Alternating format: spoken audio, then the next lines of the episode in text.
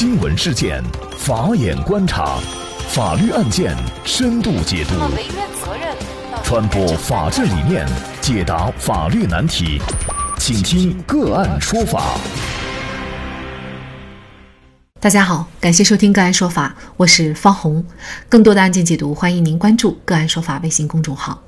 今天我们跟大家来聊一下，北大女生因为遭男友嫌弃非处女自杀去世，而男友将不会担责。二零一九年十二月，北大女生包丽疑遭男友精神控制以后服药自杀。今年四月十一号中午，包丽在医院救治过程当中去世。包丽是北京大学法学院大三学生，她的男朋友穆林汉是比她高一届的学长。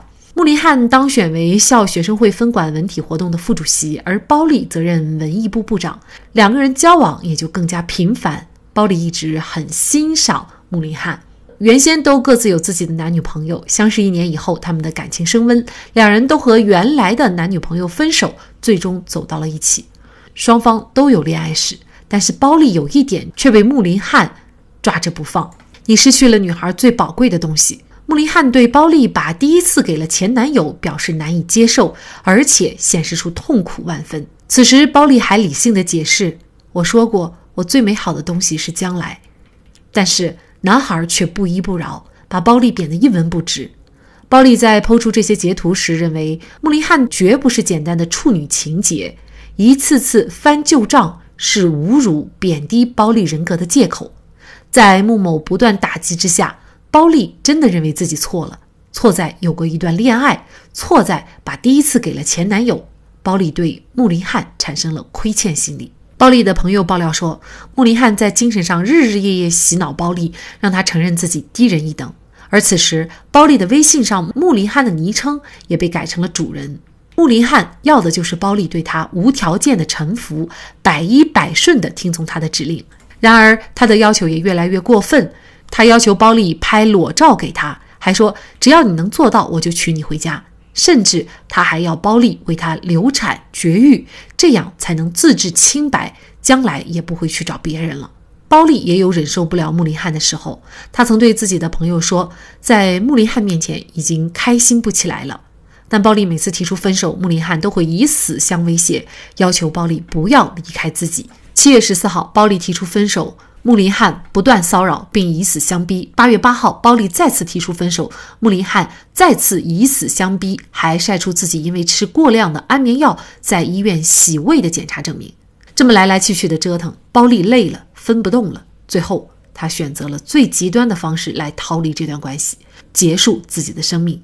而在服药自杀前，这位女生在微博上发了一条仅自己可见的消息：“我命由天，不由我。”包丽妈妈称，如果不是遇到穆林汉，也不会有现在这样的事情发生。在包丽自杀到住院的半年多时间里，穆林汉除了此前交了一点医院的治疗费用以外，一家人不闻不问，从未有过联系。穆林汉是否该为包丽的死承担责任？恋爱中的情人一方分手，而另外一方又以死或者以曝光对方隐私为要挟不分手，女性该怎么办？就这相关的法律问题，今天我们就邀请。广州律协婚姻家事法专委会主任、婚姻家事与财富传承专业律师、广东吴美律师事务所主任李小飞律师和我们一起来聊一下。李律师您好，哎，你好，嗯，非常感谢李律师啊。包丽的母亲提出，就是她在去年就报警了，但是警方一直都没有立案。那么您认为包丽的前男友，也就是穆林汉，他的行为是否涉嫌犯罪呢？嗯，其实我也理解哈，这个是可能特别多朋友关心的一个问题，呃，但是呢，就是作为一个法律人呢，我们非常遗憾的做出这样的一个判断，就是在目前我们国家整个的刑事法律所规范的体系当中呢，可能穆林汉的行为很难，我们说就已经是涉嫌到了构成犯罪，呃，毕竟呢，就是在刑事法律的这个要求层面上。呃，犯罪它里面的这个主观故意跟它的危害结果之间呢，要有一个非常清晰的因果关系。非常遗憾，包丽去世了，但是呢，就是造成最终这样的一个后果呢，可能是源于他自己的这样的一个自杀的行为。所以呢，就目前而言，可能不能够认为已经涉嫌构成了犯罪。但是包丽的妈妈却觉得，就是她的女儿是被穆里汉逼死的。但是呢，我们很多的网友在了解穆里汉对包丽所做的一切的时候呢，都认为穆里汉这个是个渣男。那么包丽的死跟他是有直接关系的，他必须要承担相应的责任。如果是刑事责任不能追究的话，比如说民事方面的赔偿责任，他又是否应该承担呢？其实。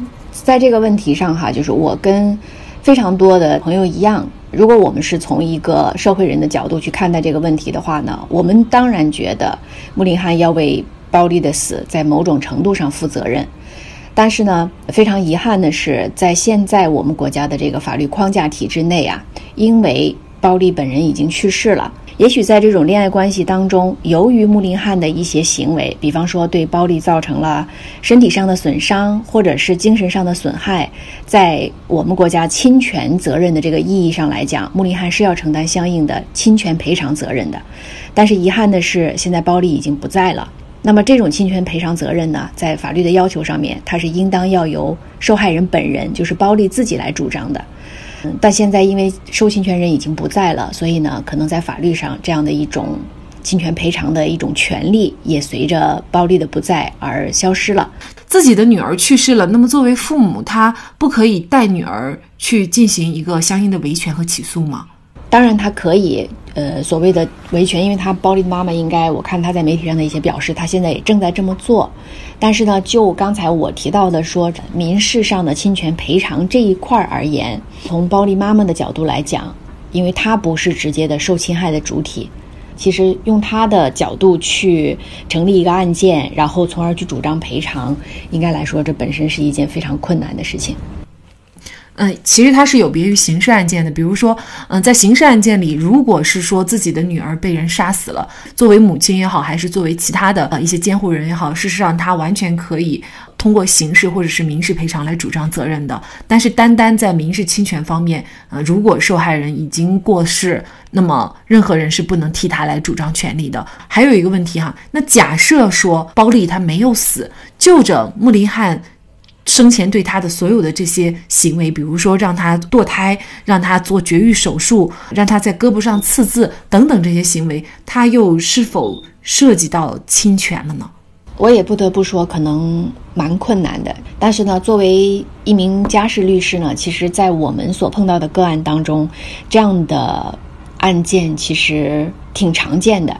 挺常见的意思就是说，它是不同程度的在发生着的。比方说，在婚恋关系当中，可能由于一方，比方在谈恋爱的时候又跟其他别人好上了，又出轨了，然后另外一方就遭受了巨大的这种打击或者说伤害，呃，精神上的，有的时候是身体上的，也不乏有的当事人闹自杀呀，或者是可能真的出现了就是啊把孩子打掉啊。问题在于，如果。就这类个案去维权的话，我们会面临一个现实的困难。那么侵权损害赔偿呢？其实它的法律逻辑是这样建立的：，就是说你要想获得赔偿，首先你要证明对方对你实施了什么样的侵害行为；，第二点，因为这样的侵害行为你遭受了什么样的法律后果；，第三一个非常关键的是，对方的所谓侵害行为跟你所遭受的后果之间，呃，要有法律上认可的因果关系。所谓的侵权行为，可能我们能够去举证，呃，然后呢，一定的伤害后果，可能我们也能够举证。但是呢，困难的是因果关系。我举个例子来说，比方说哈，因为呃男友劈腿，所以呢你怀孕了，那这个时候做了流产，或者是说我因为流产。继而导致了我的身体受到了一些其他的伤害。到底你主动选择打掉孩子这个行为，跟男方有可能存在的这个所谓劈腿的行为之间的因果关系，怎么样去证明？对，那这个可能是相当多的这类案件当中会遇到的一个难点。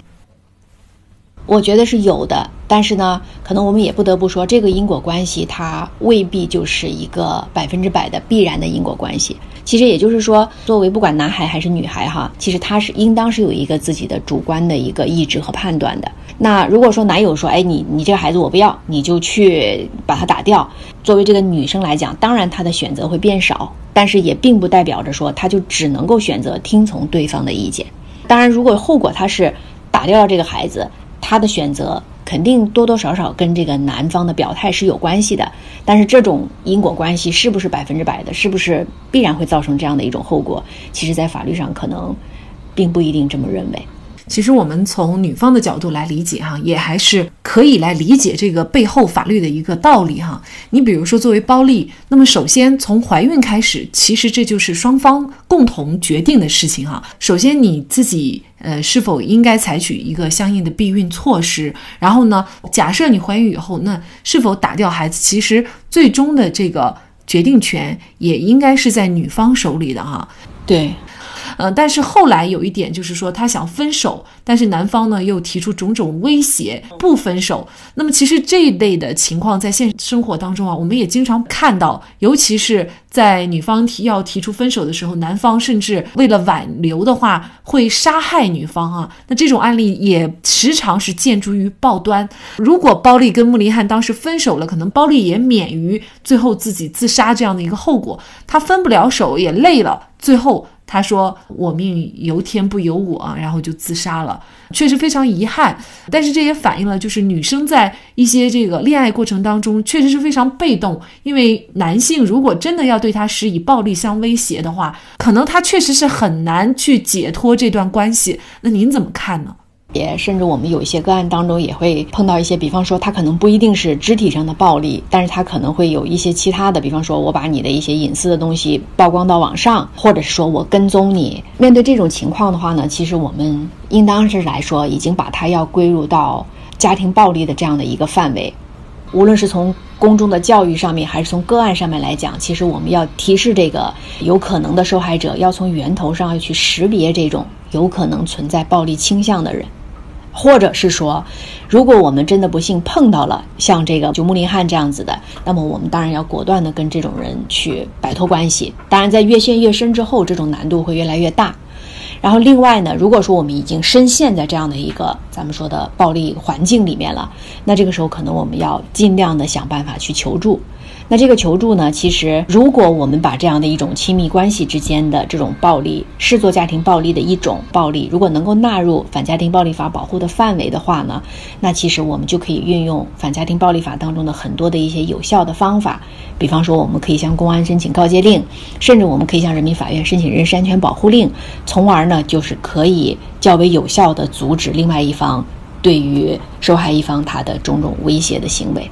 大家如果能够在一开始能够识别男方有这方面的倾向，那肯定是最好的。那我们一般都说，这个恋爱会是让人变傻啊，就是一旦你陷入爱情当中，可能对方所有的一切都是好的。李律师提到的一点，就是女性的这种心理的一个建构可能非常重要哈。其实是我们非常想在社会上，在我们的人群当中倡导一个理念，就是什么呢？我们。在教导我们的年轻人、我们的孩子学习林林总总的各种知识的同时，其实应该要对我们的孩子呢，其实做一个正确的婚恋观，或者叫做婚恋知识的一个教育和培养。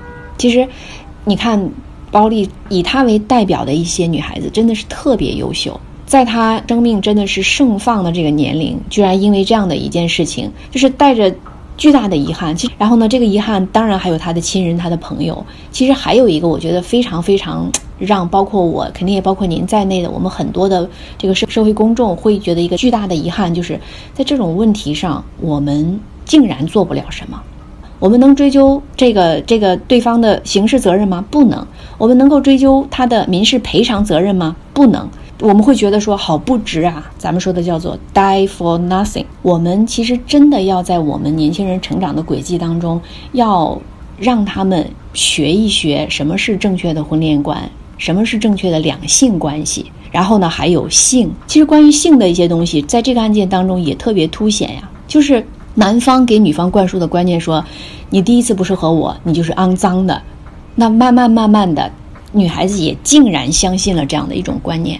如果说我们的性教育是比较提前的，男孩女孩都对性有一种非常科学、非常理性的认识的话，那女孩子不至于陷入到已经是北大的一个法学院的优秀的学生，她还会认为说，我确实是是不纯洁的，我配不上那个男朋友，我比他低人一等。那能够倡导说，我们把这样的一种教育，把关于正确的性教育、正确的婚恋教育，把它给前置，我觉得可能能够在一定程度上避免类似于像暴力这样子的一些悲剧的发生。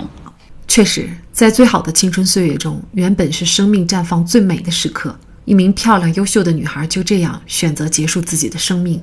除了性教育、婚恋教育以外，生命教育其实也非常重要。古语云：“身体发肤受之父母，不敢毁伤，孝之师也。”如果连自己生命都不懂得爱护的人，是没有能力爱别人、爱父母、爱生活的。好，在这里再一次感谢。广州律协婚姻家事法专委会主任、婚姻家事与财富传承专业律师、广东吴美律师事务所主任李小飞律师。那么，大家如果想获得我们节目的图文资料，欢迎您关注“个案说法”的微信公众号，在历史消息当中就可以找到这期节目的全部图文资料。那么，大家在生活工作当中遇到一些法律问题呢，也欢迎大家向我们进行咨询。